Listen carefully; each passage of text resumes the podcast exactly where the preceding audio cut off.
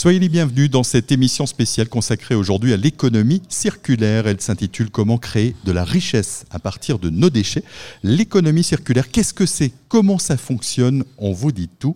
C'est une coproduction des radios associatives Azure FM, Cocktail FM, Résonance et Radio des Ballons sous l'impulsion du parc naturel régional des Ballons des Vosges. Tout de suite, la première partie de ce débat, le déchet peut-il devenir une matière première ou même un produit fini À l'animation, Jean-Yves de Cocktail FM et Eric de Résonance. Merci Franck. Trois intervenants donc pour euh, ce premier rendez-vous. Il s'agira de Damien L'Huillier, donc conseiller spécialisé méthanisation à la Chambre d'agriculture, Frédéric Debert de l'entreprise Perrin Fer et Métaux de Saulsure sur Moselotte et Didier Gonia, créateur de Tout en carton à Soulsbar près de Münster. On va commencer avec vous, monsieur Damien Lullier.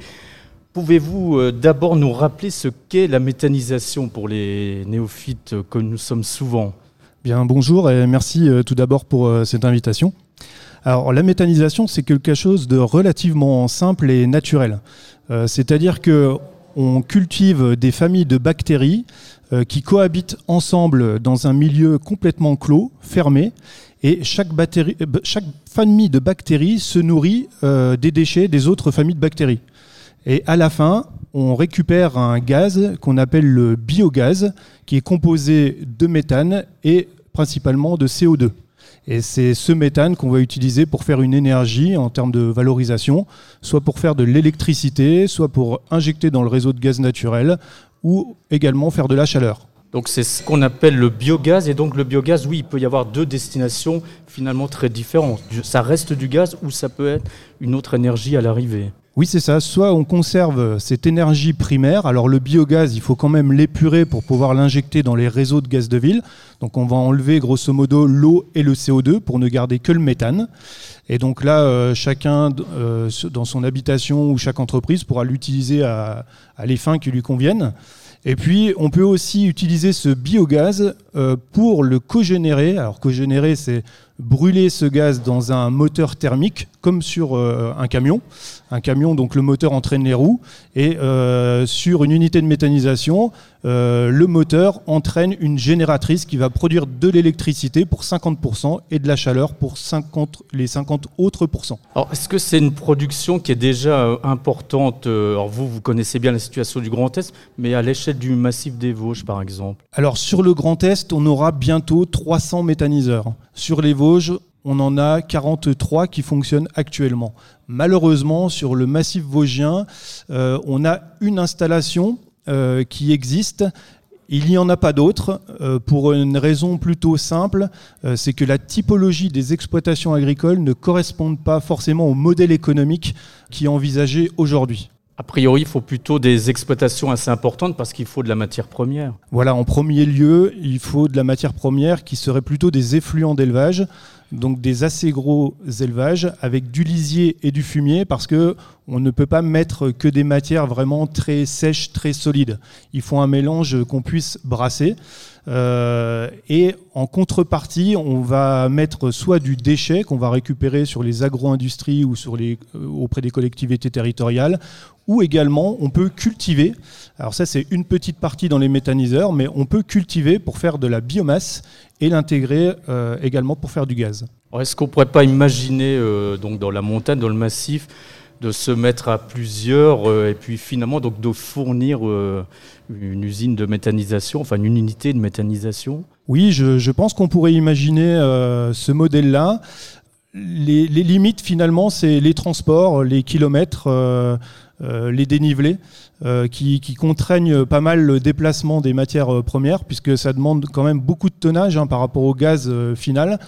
mais néanmoins, si on récoltait les déchets à la fois des collectivités, des agro-industries qui sont dans le coin, plus de l'agriculture, euh, on, pourrait envisager euh, quelque chose, oui. En lien peut-être aussi avec les professionnels, toute la filière touristique qui produit aussi beaucoup de, biodéchets Tout à fait. Alors, comme on cultive des familles de bactéries, on est sur quelque chose de très stable, très linéaire, donc il faut que ça fonctionne toute l'année. Et euh, le souci qu'on pourrait avoir en allant chercher certaines matières, c'est la saisonnalité des matières. Et donc, euh, si on arrive à lever cette difficulté, effectivement, on peut faire quelque chose. Est-ce que vous pouvez nous dire un mot quand même de, la, de l'unité de méthanisation qui existe euh, déjà? Comment elle fonctionne, celle-là, dans le massif? Alors, dans le massif, c'est une unité qui est un, peu spéciale parce que c'est ce qu'on appelle une méthanisation sèche contrairement à la plupart de celles qu'on voit qui sont plutôt des cuves avec un gazomètre, donc une membrane qui se gonfle au-dessus. Là, c'est plutôt des silos euh, qu'on remplit. On les couvre avec cette bâche pour récupérer le gaz et une fois qu'ils ont dégazé, on rouvre ces silos et on change de matière. On enlève la matière méthanisée qu'on va épandre sur les champs et on va mettre de la nouvelle matière.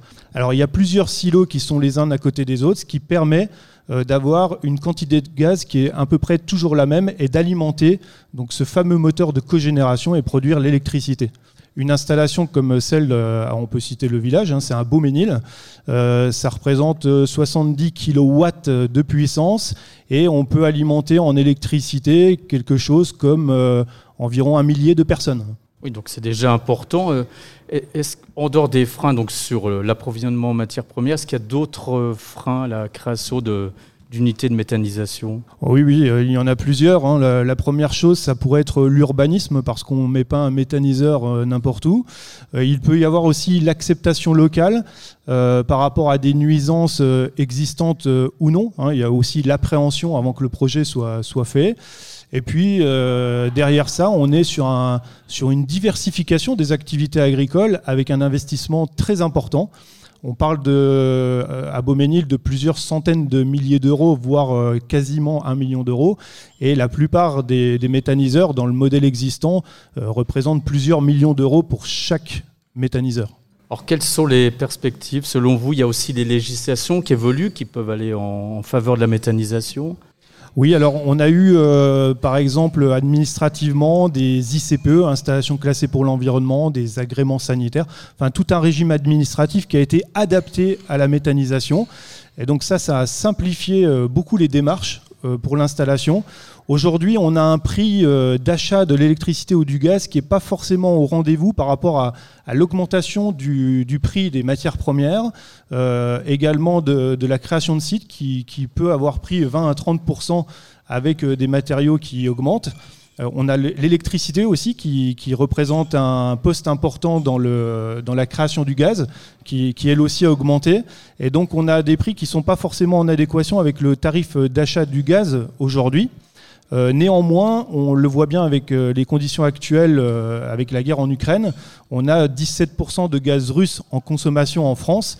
Et si on arrivait à développer la méthanisation correctement, j'ai envie de dire en France, on pourrait largement y passer ces 17%. Donc on voit qu'il y a un enjeu majeur pour substituer du gaz fossile, et notamment celui qui pourrait venir de, Russie. Et on a, on a d'un autre côté tous ces gisements euh, qui sont présents et qui ne demandent qu'à être transformés en énergie. Et donc ça peut contribuer à une espèce d'indépendance énergétique pour notre région, euh, notre secteur.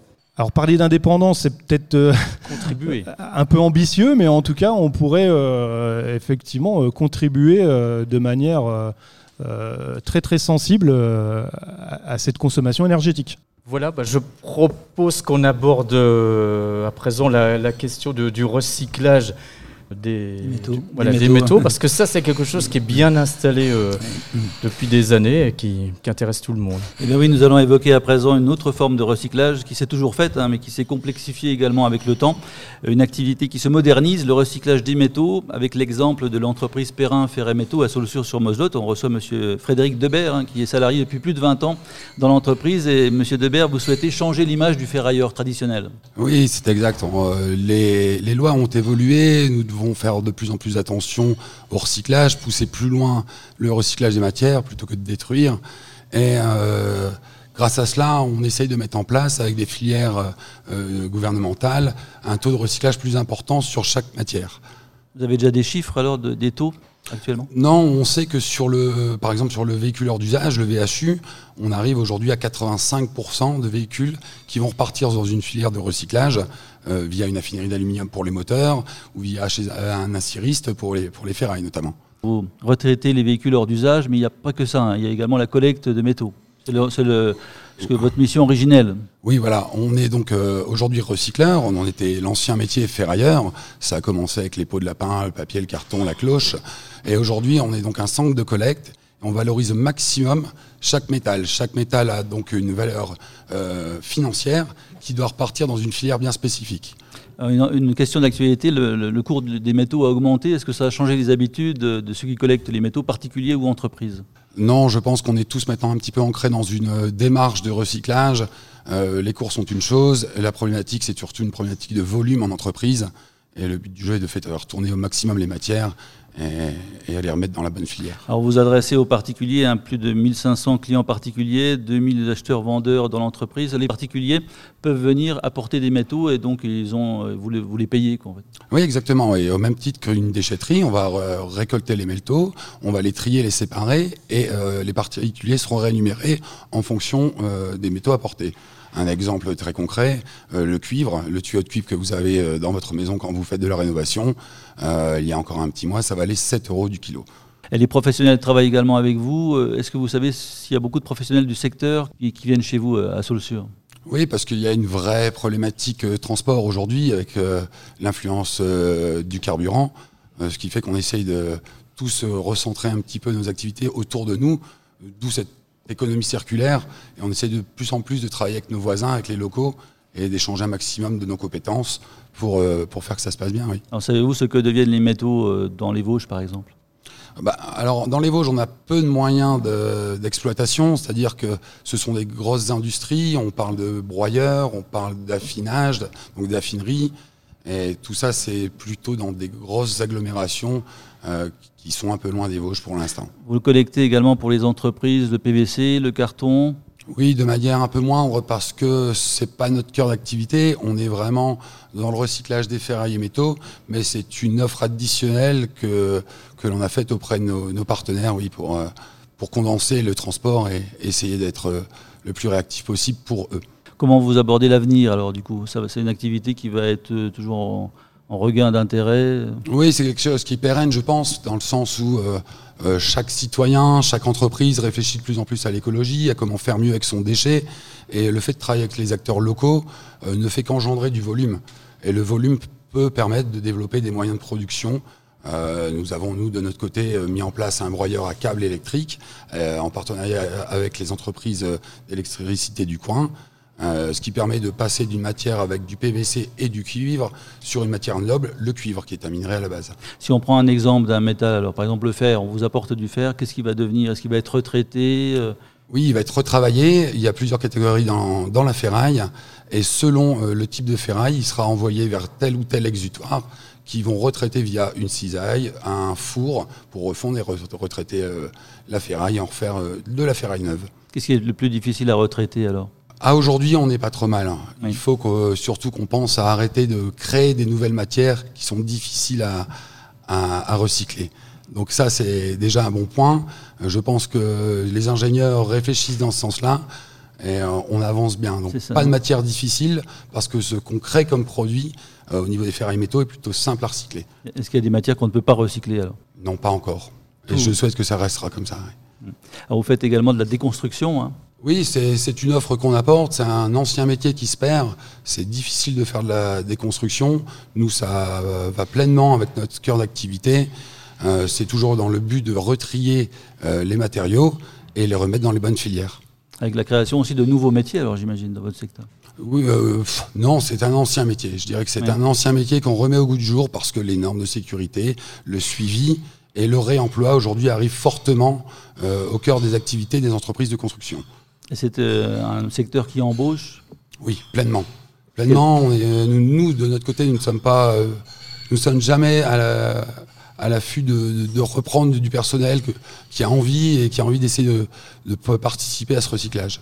Euh, bien, merci Frédéric Debert. On va poursuivre avec euh, donc un autre invité. Alors, on reste dans le recyclage et un produit euh, qu'on connaît bien, qu'on recycle depuis longtemps, mais là il s'agit euh, d'un recyclage un petit peu particulier avec vous, donc euh, Monsieur Didier euh, Gognac, créateur de Tout en carton à Sousbar, près de Münster. Alors vous vous proposez une réutilisation du carton d'une manière tout à fait originale.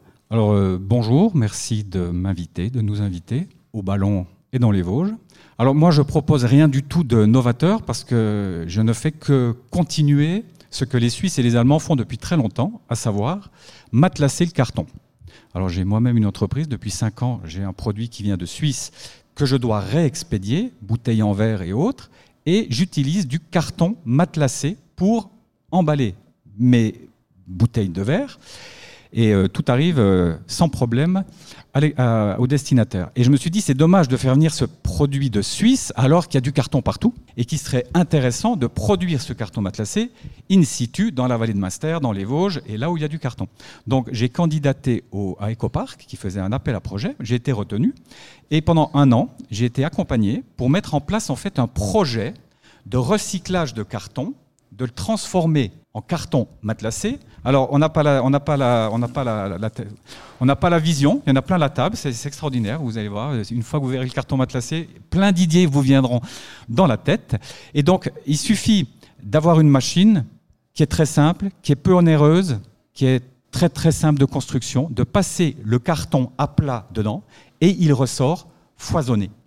Ensuite, on peut emballer du verre, mais on peut aussi emballer des objets très contendants, des haches des, métaux très très très très euh, euh, acérés, et on peut les expédier sans crainte pour le, carton, mais surtout les utilisateurs des cartons, les postiers et toutes les personnes qui les manutentionnent. Alors mon idée était de pouvoir créer en Alsace, dans la vallée de Münster, parce que j'y suis, mais ça peut être dans une vallée des Vosges ou ailleurs, la possibilité de foisonner du carton. Pas moi-même, mais donner les clés à des individus, à des associations, de prendre en main ce petit dossier que j'ai élaboré pour pouvoir faire foisonner le carton. À titre d'exemple, il y a aujourd'hui à Colmar un centre d'insertion pour le travail, donc Accès ou Access, avec qui on avait des liens. Donc on a fait un lien avec eux pour l'élaboration du projet pour un petit peu savoir combien coûterait un kilo de carton matelassé. Et donc ils ont acheté une machine. Et au jour d'aujourd'hui, vous pouvez à Colmar aller acheter du carton matelassé chez Accès. Que vous soyez particuliers, mais surtout entrepreneurs. Et là, je m'adresse aussi à tous les entrepreneurs qui ont des usines, industries, peu importe, et qui ont du carton, qui payaient pour évacuer votre carton. On peut très bien venir chez vous avec une machine, faire foisonner ce carton, si vous en avez besoin, ou le récupérer pour le faire foisonner. En fait, euh, on donne de la vie moult fois ce carton, jusqu'à six fois faut le savoir. Jusqu'à six fois un carton peut partir, revenir, être formé, revenir, avant d'être vraiment inutilisable et réinséré dans une autre, euh, pas dans les voitures ni dans le métal, mais euh, quoique aujourd'hui on pourrait très bien en mettre dans, dans, les matériaux de construction, on y viendra. Euh, Il y a des arguments donc économiques, vous les défendez bien, des arguments écologiques. Il s'agit aussi vraiment d'un véritable circuit court, parce que là, le carton qu'on récupère, bah, il est utilisé sur place. Mais oui, et tout un, chacun sait très bien, surtout aujourd'hui, avec l'ère du e-commerce, nous regorgeons de cartons. Tout le monde a des cartons. Donc il est là. Et pourquoi ne pas le faire foisonner là, à nos portes, dans une association qui est là, un colporteur qui viendrait pour exer les couteaux, il viendrait pour, pour matelasser le carton, à la sortie d'un supermarché, euh, dans une foire, peu importe, et, et après le réutiliser. Et non seulement pour du matériel de calage, nous en sommes utilisateurs, les industriels, mais aussi quand vous allez au marché.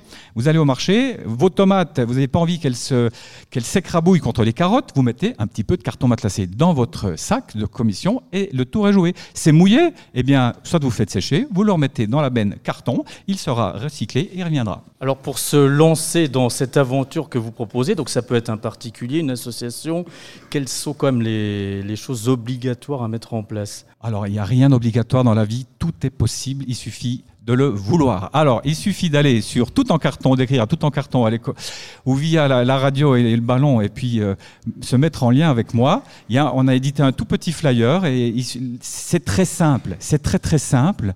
Après, il faut des gens engagés, et des gens qui souhaiteraient aussi m'épauler pour terminer vraiment le projet, pour qu'on affine les prix pour qu'on ait vraiment. Mais pour ça, il faut se confronter à des entreprises qui en, qui en utilisent, combien ils payent et tout. Et, et, puis après, donner du travail aussi à des personnes qui ont besoin d'avoir du travail ou des compléments de travail.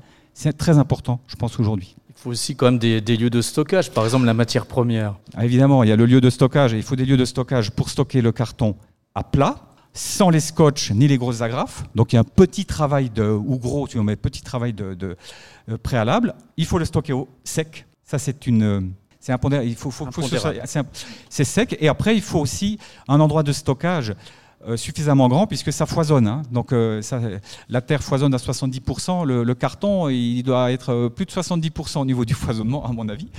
Et, mais seulement euh, accès encore pour les, les, les, les nommer aujourd'hui, ils, ils en, ils en ont en stock. Et après, euh, le stock, une fois qu'il part, et on peut, le foisonner, on peut faire foisonner le carton au fur et à mesure. Ça, c'est des problèmes annexes et secondaires. Je crois que ce qui est important d'abord, c'est de dire que ça existe et qu'on peut recycler ce carton et je ne l'ai pas dit, mais là je vais le dire, à la place du plastique. À la place du plastique. Mais oui, ce carton-là, il marche même mieux, fonctionne mieux que le plastique. Je l'ai dit pour les haches, pour les bouteilles en verre, ça ne se casse pas. Sauf dans la pharmacie parce qu'il y a de la poussière et ça fait de la poussière sur. Mais on peut emballer les bouteilles dans un papier de soie, je l'ai déjà fait aussi, ça fonctionne aussi, même pour du parfum. Je crois que vous nous avez tous convaincus. Merci, monsieur Didier Gonia.